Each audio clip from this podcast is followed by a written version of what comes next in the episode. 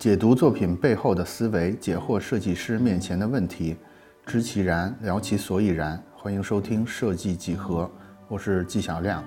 今天我们要要聊的是一个轻松的话题，就是荷花是怎么成为咱妈的头像的。大家一定在你的微信里见过这么一群人，他们呢，他们的画风大概就是上善若水，幸福时光，与世无争，然后宁静致远。大概就类似这样画风的一群人，尤其是我们家族群里边的，我们的叔叔、舅舅、姨姨、婶婶们，几乎全是这个画风。然后还有一点呢，就是他们似乎在某一个地方统一领到了一批头像，这些头像呢，基本上就是荷花、蓝天，或者是青山绿水，或者是孙男弟女，或者是厚德载物、上善若水。大家是不是脑海中已经有画面了？其实我很早就观察到了这个现象啊，我就专门问了几个我们家里的长辈，大家的回答基本上是，嗯，就是小亮啊，就是你也知道，我们老了之后呢，我们就突然有一个顿悟，就是我们认识到人生苦短，然后平平淡淡才是真，这些吵闹喧嚣的生活呢，并不是生活的本质，等等等等的。我跟几位长辈都聊完，听完他们说完这些之后呢，我其实。感觉特别的高级，特别的出世，差劲，给我听的都有冲动把头像也改成松鹤延年了。可是后来呢，嗯，过节就过年的时候，我突然发现不对，事情并不是这样的。就是过年的时候，大家应该都有一个什么相亲相爱一家人这种家族群，我就发现这些之前跟我说的这么悠远差劲的这些长辈们，都在发一些霓虹灯一样的。恭喜发财，走马灯一样的天天开心，和远光灯一般的平安是福。当我看着这个一盏盏灯光闪耀着，从这个姨姨婶婶的指尖里发出来，一句一句现实主义的祝福，从我叔叔舅舅的嘴里说出来，我就不禁想问说：那你们之前跟我说的这些平淡，这些静谧，到底去哪儿了呢？我说到这儿，大家可能以为我要开始吐槽代沟，对长辈进行审美 PUA 了，那你就错了。我其实是想盘一盘，为什么在长辈身上发生了这个矛盾的现象。那我们呢，就从题目的荷花开始。我几乎可以完整的想象出来，一个六零后的人是怎么把荷花开始变成他的头像的。这个过程呢，就大概我们现在假设一个人物，叫叫做张姨。这个张姨呢，是一个，呃，现在女生什么时候退退休？六十吧，是个六十岁的刚退休的这么一个人。然后张姨刚退休之后呢，她因为天天在家闲着无聊，所以她就会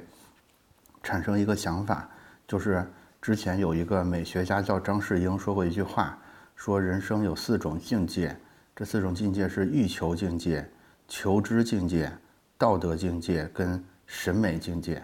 所以，这个刚刚退休的张姨呢，退休之后就会情不自禁地开始追求这个最高的境界，就是审美的境界。但是你要知道，就是他们那那一代人大体上是，并没有学过什么诗词歌赋、琴棋书画的。但是他又想追求审美境界，怎么办呢？所以这个时候有一个唯一的选项，几几乎唯一的选项就出现在他的面前，那就是拿手机去记录美好的生活。所以呢，这个张姨就不可避免地开始拿手机拍她身边的这些生活，她身边的这些孙男弟女也好，什么小区里的花花草草也好。几个月拍下来之后，就会发生一个现象，就是张姨们就会发现，她日常的这些拍摄里边，大概有三种题材是拍的相对好一点的。这三种题材呢，就是荷花。孙子孙女和山水，就正好对应到了我们开头说的那群人，就是拿荷花、蓝天、孙男弟女跟青山绿水当头像。所以基本上呢，我的推理就是，就是因为这么一这么一个因果关系，所以发生了这个现象。那为什么是荷花不是别的花呢？嗯，我也做了一个简单的分析，是因为荷花大概是我们日常生活。常见花朵里边最容易拍摄，而且意义又比较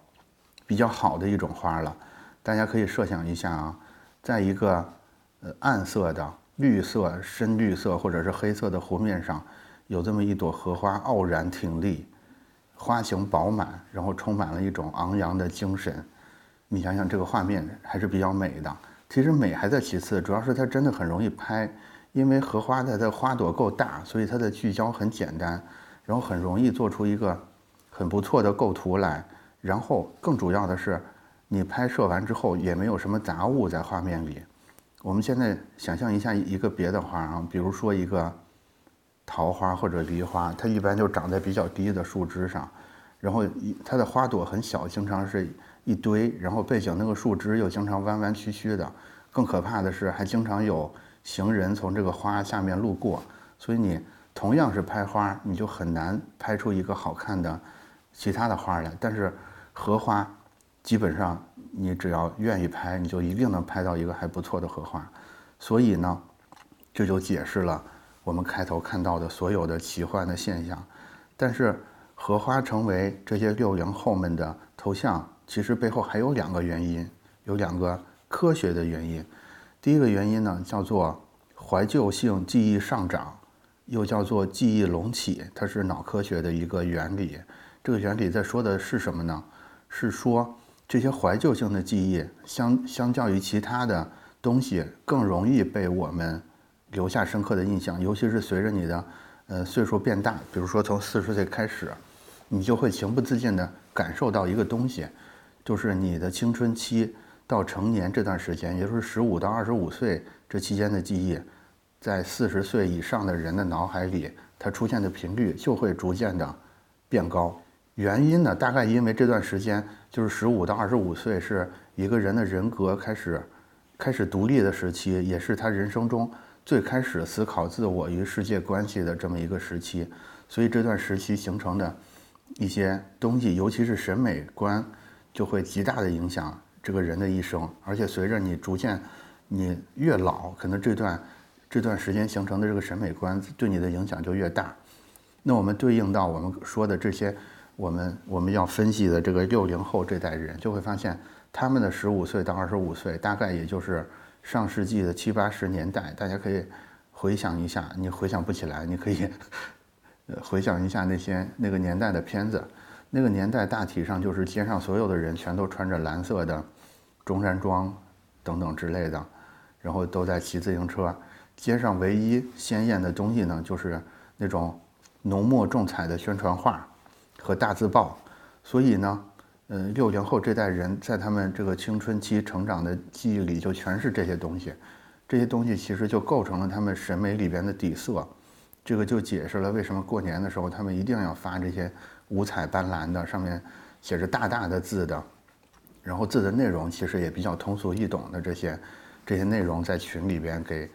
给互相祝福，这是第一个原因。第二个原因呢是。随着我们嗯逐渐老去，然后我们的人体的机能就会逐渐的老化。这个时候，我们嗯现在崇尚的这些高级灰这些颜色，其实对于对于一个比如说视觉或者是感受能力已经已经开始老化的人来说，他就不再像年轻人一样能能达到足够的刺激程度了。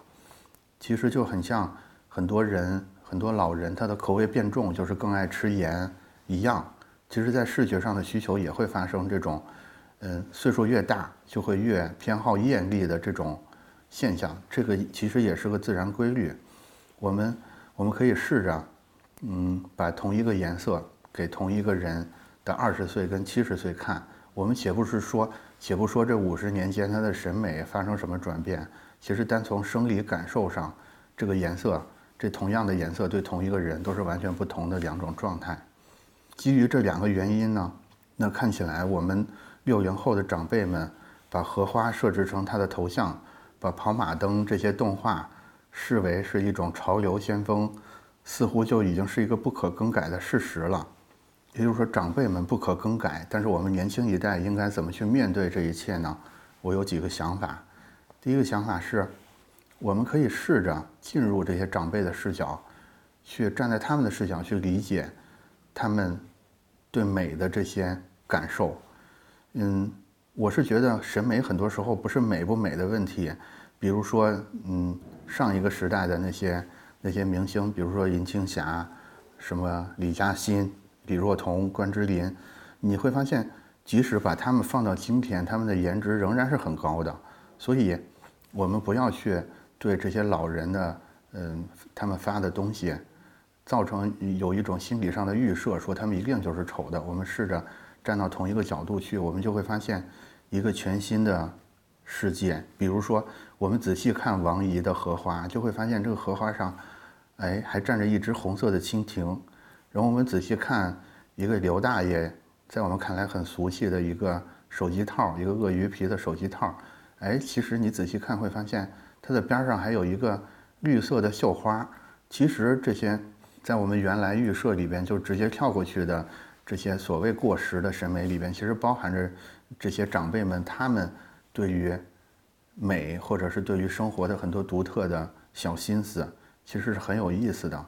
我觉得这些小心思和我们现在在手机壳上贴一个什么躺平，贴一个碳基打工人，类似这种开玩笑的贴纸，没有什么本质的区别。它其实都是在表达一种我们对生活的态度，对对人生的感想。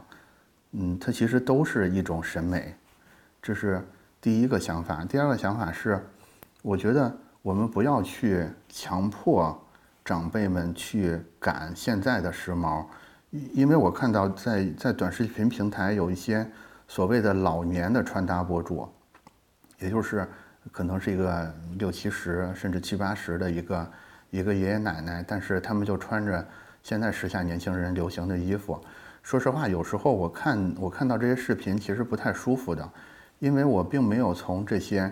呃，爷爷奶奶的眼里看到一种真正的自信和开心，嗯，反而是看到了很多不适的感觉。如果我觉得，如果我们要像小时候爸爸妈妈逼我们表演节目一样，现在去逼这些爷爷奶奶们赶眼下这个潮流，我觉得是挺残忍的。当然，如果爷爷奶奶们真心喜欢这些东西的话，那我觉得就更好了。我我给这些与时俱进的爷爷奶奶们点赞。然后第三个想法呢，就是有一天我们也会变老的。当我们变老的时候，我们应该怎么展现我们的时尚态度呢？我们老了之后，是也跟着当时年轻人，不知道他们会流行什么去去做事儿，还是会坚持我们这一代人所谓的流行？比如说，我们嘴里说着 YYDS，我们穿着加拿大鹅，即使我们已经六七十岁。如果我们继续这么做的话，我们希望那个时候的年轻人是怎么看已经变老的我们的呢？其实我觉得，每个人只要按他自己的想法去行事就是美的。我们其实没必要逼迫别人去跟着自己的想法做，我们更没必要逼自己去跟着别人的想法做。我觉得只要有足够的自我的主张，其实就是时尚的，就是大，就是大方的，也就是美的。根据休谟在《人性论》中的洞见呢，我们不是因为某个东西美，所以才使得欣赏这个东西的审美者感到了开心，而是因为某个东西使观赏者感到开心，所以我们才觉得那个东西美。我觉得，我觉得休谟的这个看法特别的好。在我看来，自然的就是美的，即使我们变老了，即使我们落伍了。但是只要它是发自我们自然的感受，那它就是美的。那今天呢，我们说了半天也没聊设计，但是说了设计相关的一个审美的话题，不知道大家对审美有什么想法？欢迎大家来评论区交流。下期我们继续聊。